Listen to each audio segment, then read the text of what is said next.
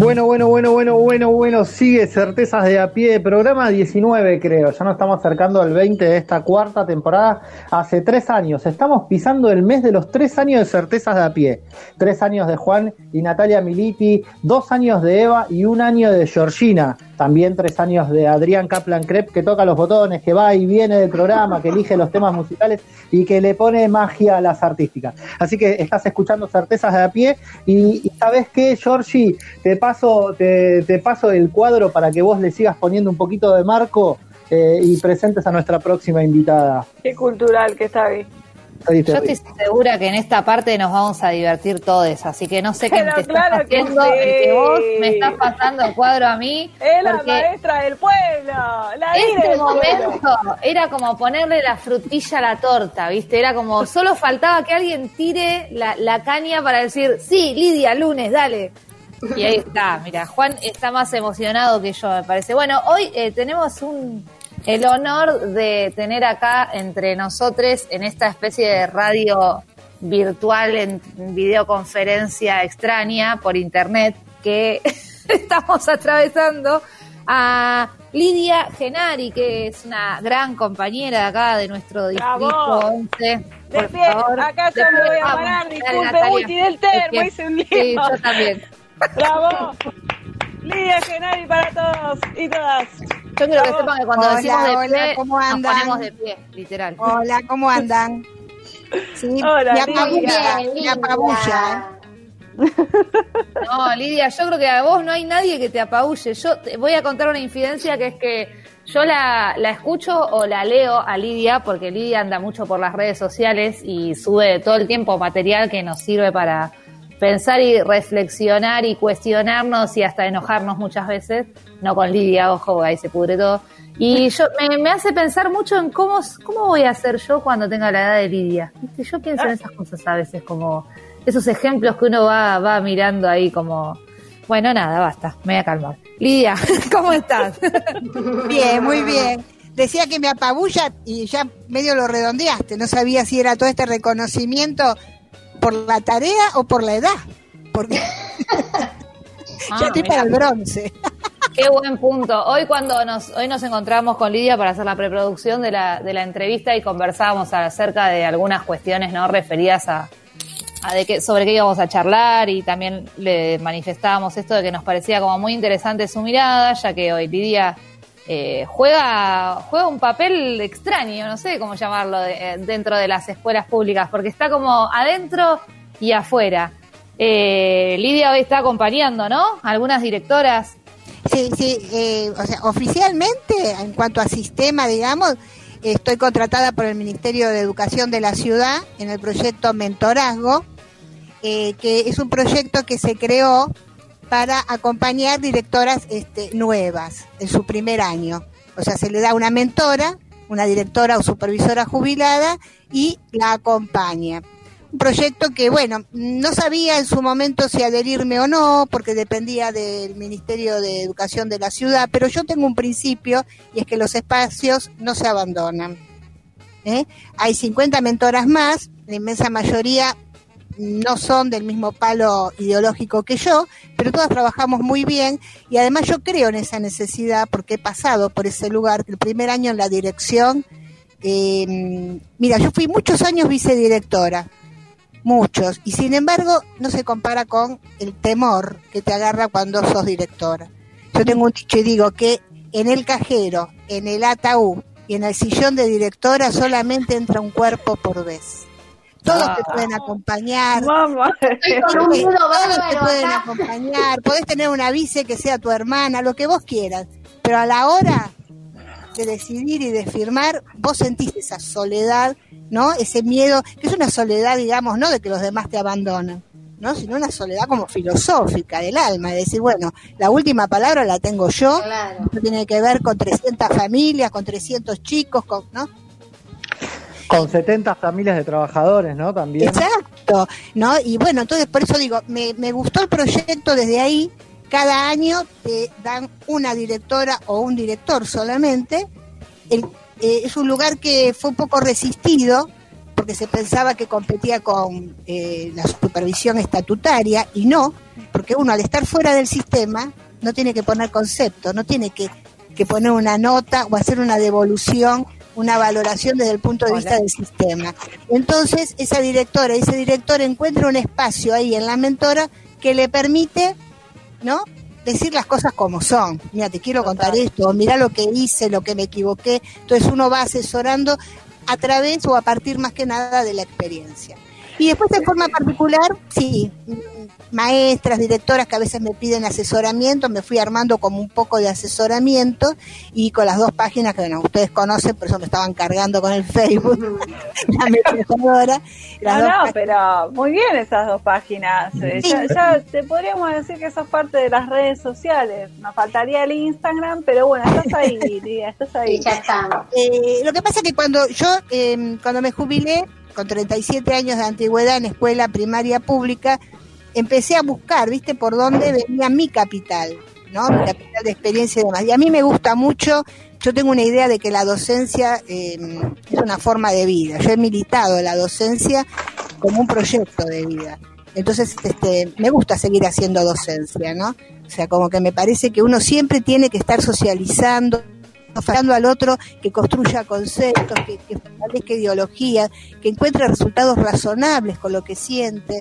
¿no? Me parece como que eh, con todas las personas en general, ¿eh? Yo soy bastante crítica a veces en algunas cosas que se deja un sector de las personas afuera y no, no, hay que hacer docencia permanentemente, ¿no? Por sí o por no, hay que jugarse, no hay peor pecado que el de la omisión.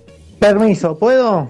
Sí, por supuesto. Mira después esa frase, tené cuidado con lo que vas a decir, López. No, Lidia, por ejemplo, a mí una de las cosas que, que me enseñó, que me mostró con su trabajo. Yo no pude trabajar con Lidia, pero eh, sí eh, conozco la escuela de la Fragata Libertad, donde ella laburó muchos años, y eh, yo hablé mucho con ella porque lo que hicimos fue participar en uno de los primeros programas de Certeza de Pie con este proyecto de, que había llevado adelante en la Fragata, que eran con talleres, que los chicos iban eligiendo y que eso armaba toda una mirada pedagógica y había todo un marco legal que, bueno, que Lidia me fue explicando y que estuvo bueno, hicimos una nota en los primeros programas de que invito a todos a que, vayan y busquen esa entrevista.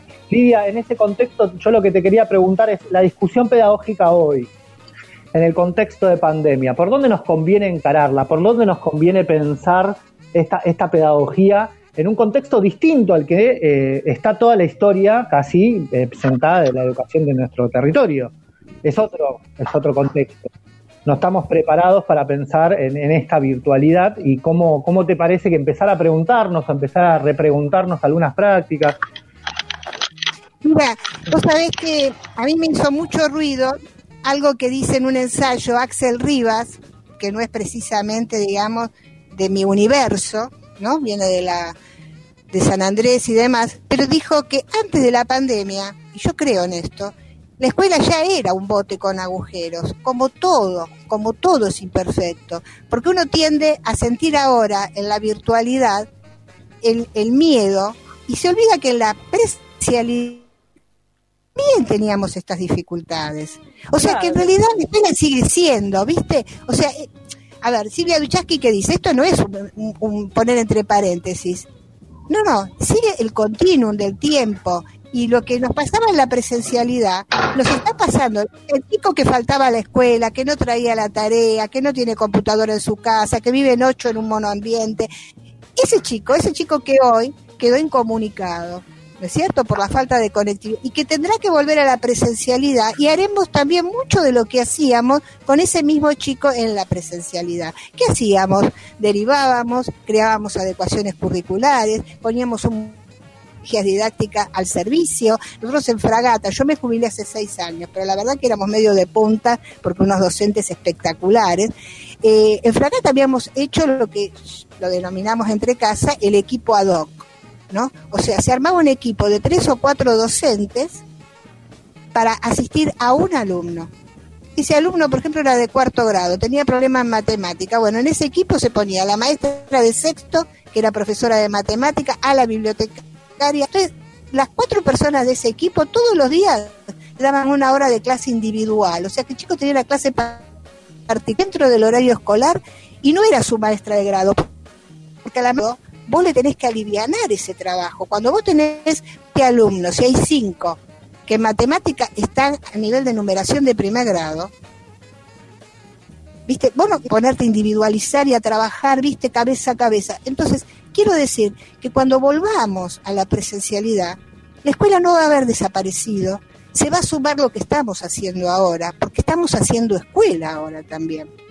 Con una adaptación, a lo mejor también es una de las cosas que la pandemia nos va a dar a favor, haber descubierto que estábamos muy atrás en el tema de las TICs, bueno, ni hablar de la conectividad y de los dispositivos en alumnos y en maestros, porque hay maestras y maestros que no tienen. ¿eh? Completamente. Yo soy una de las maestras que, por ejemplo, nunca caí en la repartija de las computadoras. O sea, no tuve ni la gris, ni la blanca, ni la nada. Y seguimos pensando cómo, eh, cómo hacer para que yo pueda laburar, porque es, es imposible con el dispositivo que yo tengo. La vicedirectora, la verdad, Susi de mi jardín, que le mando un abrazo enorme, no para de pensar eh, de qué manera acercarme a algún dispositivo para que yo pueda laburar. Pero digo, no es una responsabilidad de ella esto, es algo que nada, viene hace años. Lidia, yo te escuchaba y cuando te escucho hablar de la fragata con tanto amor y hoy me contabas de la murga y tuve la suerte de ver eh, el año pasado una, una fiesta, Juan, ¿qué fue? Eh, fue una fiesta, ¿no? La fragata, que hubo la choriciada Ah, la peña. La Peña de la Frata, ahí está. Eh, tuve la suerte de, participar hasta, mirá, digo, lo que hace una escuela cuando abre las puertas, cuando festeja de esta manera, cuando se hace algo en el barrio. Mi hermana que canta en la casita de la selva, que es otro lugar así cultural que tenemos acá en el barrio, fue con su grupo y cantó en la fragata, o sea, mi hermana por fuera de la escuela estaba dentro de esa escuela. Digo, miren todo lo que se va abriendo cuando uno abre las puertas de, las escuelas públicas y qué maravilloso, porque estaba Juan, su hijo, que bailaba, no sé, Juan haciendo los choris. Y... Perdón. Bueno, me meto. Y a lo que voy es ah. eh, pensar cómo se divertían en la escuela, cómo nos divertimos todos en la escuela. Y mi pregunta hacia Lidia es, ¿qué es lo que más te divertía a vos de la escuela, Lidia? Eh, mira, a mí de la escuela me gusta todo. Le soy una agradecida. Mira, lo que más me gustaba de Fragata era, eh, a ver, ¿cómo te puedo decir? Cuando uno toma el concepto de un liderazgo distributivo, la escuela se convierte en un monstruo de mil cabezas, porque vos empezás a capitalizar, porque el arte de dirigir no es hacer las cosas uno, es descubrir qué cosas sabe hacer cada uno de quienes te acompañan y delegarle una cuota de poder. Y entonces, en ese afán de buscar y de buscar y de buscar, encontramos, por ejemplo, a Luciano Fernández, que es de la bomba de tiempo, que es el que coordina toda la parte de percusión de, de la murga. Encontramos una maestra que ahora está en las 5, eh, Nadia que había hecho Murga de chico. Entonces es como que vos empezás a multiplicar, es un juego de espejos. ¿Viste? Y a mí eso me lleva a un tema que, que me parece que es fundamental, que es la transversalidad.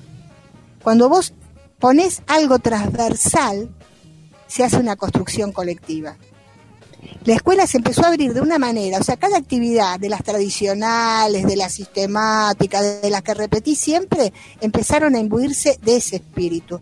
Entonces, eh, la promesa a la bandera se convirtió en un evento del barrio, porque todo el mundo esperaba un mes antes que los alumnos que iban a prometer la bandera llevaran una invitación dorada hecha en plástica, en la educación plástica. Iban casa por casa dando la invitación a los vecinos en la mano. En todas las ventanas, me acuerdo una vez cuando vino el supervisor Ares, que emocionado, porque en todas las ventanas se pegaban las banderas que los chicos repartían. Entonces era como una consigna. Y quiero decir con esto que no tiene límite, que vos vas corriendo cuando haces la cosa transversal, cuando haces la cosa colectiva. Y una de las características de la gestión del ministerio actual en la ciudad es justamente la falta de transversalidad. ¿Pero por qué? No es por porque no saben. Responde a una ideología, a una convicción, pero justamente fíjense que es todo vertical. todo viene, viene, viene desde ellos, que entre paréntesis no son docentes, ¿eh? no se han pelado parados en el patio de la escuela, porque yo ya, ese es mi mínimo, ¿eh? yo, una persona que no estuvo en el patio de la escuela haciendo un turno, un turno de comedor, quiero hablar con esa persona, ya, ya no me interesa porque no, viste, es como si fuéramos de dos planetas diferentes, hay que estar con dolor de panza, de ovario, una, un día de invierno en el medio del patio, con los pibes que te empujan, sin haber podido comer, sin haber podido ir al baño. ¿eh? Y, entonces, después que vos pasás por eso, hablamos. Entonces yo digo, esta gestión como eh, tiene otra convicción, no vamos a decir acá buena o mala, no es la mía, otra convicción produce otras acciones, otras transformaciones, que son las verticales. Fíjense, todas las últimas medidas no han pasado por ninguna consulta con los directivos. ¿eh? Están las directoras y los directores sosteniendo un montón de cosas y nadie han llegado a mandar gente a hacer encuestas en la fila de los padres y no se han sentado a tomar un café y a, grabar y desgrabar qué le pasa a esa directora. Lidia, bien, Lidia, bien específico. Esa, esa estrategia discursiva de no consultar a los directores por parte del Ministerio de Educación, ¿qué es? ¿Qué refiere? ¿Una ideología únicamente? Sí, sí, sí, sí, sí yo a veces quiero pensar en esto, ¿no? Y trato de ponerme, eh, Héctor Otero, que fue un director con el que trabajé, siempre decía, cuando vas a enseñar algo en séptimo de matemática que es difícil, enseñalo con los números del 1 al 10. Mm. Una vez entendieron, lo traspolás a cualquier numeración. Esto es lo mismo. Es la convicción. Si vos pensás, mira si yo ahora te dijera, a partir de mañana, vos tenés que creer que nadie tiene derecho a a tener esta educación, que nadie tiene derecho a una computadora. Vos no podrías cambiar esa convicción, porque esa convicción vos la fuiste haciendo a pico y pala, aun cuando ni siquiera te acordás. Portes positivos o negativos, te fuiste tomando esta creencia. Es lo que se llama la cosmovisión. Vos ves el mundo y la vida de una manera determinada. Ellos también, pero en sentido contrario, ya sea por ideología o por plata, pero cuando es por plata también es por ideología. Entonces, para ellos, a ver, yo trato de ponerme en esos zapatos. Y digo, para ellos, la gente que vale es solamente un núcleo de la sociedad.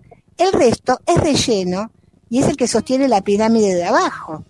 Miren, no estamos tan lejos. Les voy a decir una cosa. Yo siempre discutí mucho cuando se habla del Nacional Buenos Aires. No tengo nada personal y ni siquiera un conocimiento a fondo. Solamente el enciclopedismo terrible que ha devanado cerebros durante 50 del Nacional Buenos Aires, que es la escuela donde se forman líderes. Porque todos los demás que nos formamos en nuestra escuela, que eso, digo, tenemos naturalizada tanto esa cuestión de que por 100 un 20 es el que sirve y 80 es el que trabaja. Entonces yo creo que ellos, como tienen esta convicción de que la mayoría de la población no es merecedora de lo que se da, de lo que reclama, entonces, directamente, no porque sean buenos o malos, porque ahí caemos en una cuestión emocional y nosotros tenemos que ser razonables en el análisis. Ellos directamente, vos, para elegir para hacer una ensalada, ¿vas a elegir la lechuga que está buena o la que está podrida? Vos vas a elegir la que vos considerás que está buena. Y bueno, igual, para ellos una directora o un director es un empleado. ¿Qué es eso? Porque no puede ser otra cosa. Que está para cuidar chicos, para entonces, digo, tienen otro concepto. Seguro, Yo, coincido, plenamente en lo que, lo que estás diciendo y creo que eso es hacia donde apunta eh, también este, la, idea del sindicato, de no pensar quién es menos y quién es más, sino poder eh, generar igualdad de oportunidades. Lo que pensamos los maestros y las maestras de las escuelas de, la ciudad de Buenos Aires en ese sentido es con todo lo que venimos hablando y todo lo que gestionamos e hicimos la semana pasada con las asambleas, con las charlas, donde pusimos en valor todo, exactamente todo lo que venimos hablando y discutiendo.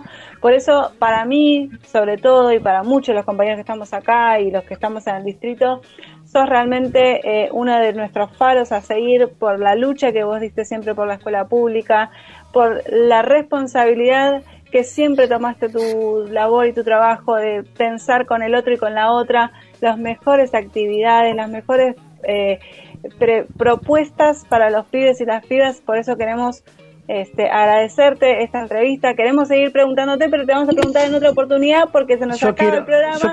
pero bueno, ahí Juancito te hace la última. Dale, Juan porque yo soy igual de pesado, ¿viste? O sea, yo no paro, no voy a parar nunca más. Pero Lidia, escuchame una cosa, quiero que sepas que me manda un mensaje una compañera que se llama Micaela, que es docente también de la ciudad, dice, Lidia es una de esas personas que no conozco, pero sé que debe dar los mejores abrazos. Qué hermoso escucharla, la leo bastante, pero no la había escuchado nunca. Es la ternura, te digo así. Y después te manda un gran abrazo también de Cire Otero, no sé si la conoces o no, pero te mando un abrazo y nada, y agradecerte por nada, por siempre tener la voz disponible para certezas de a pie, ¿no?